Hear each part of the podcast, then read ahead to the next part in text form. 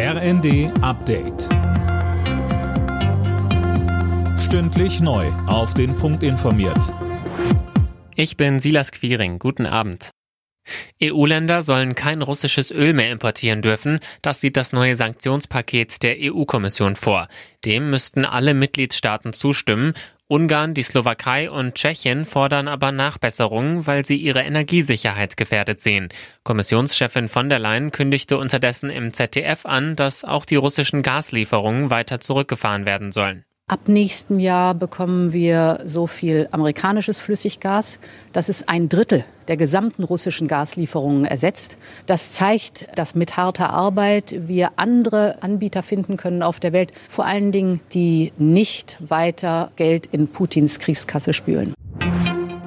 Die bundesweiten Entlastungspakete sollen mit Blick auf die Rekordinflation jetzt schnell bei den Bürgern ankommen. Das hat Finanzminister Lindner zum Ende der Klausurtagung in Meseberg gesagt. Hauptthema der Beratungen dort war der Ukraine-Krieg und die Folgen auch für Deutschland.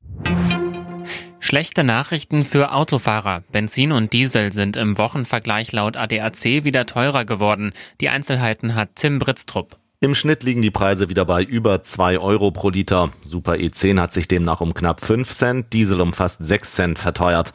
Eine Rechtfertigung für eine solche Steigerung sehen Experten nicht, denn der Rohölpreis und der Euro-Dollar-Kurs haben sich kaum verändert.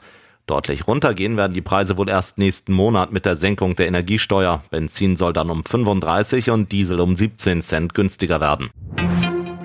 Die Mindestgeschwindigkeit für private Internetanschlüsse soll künftig bei 10 Megabit im Download und 1,7 Megabits pro Sekunde im Upload liegen. Das hat das Bundeskabinett beschlossen. Ziel ist, dass jeder Streaming, Online-Banking und Videokonferenzen nutzen kann. Alle Nachrichten auf rnd.de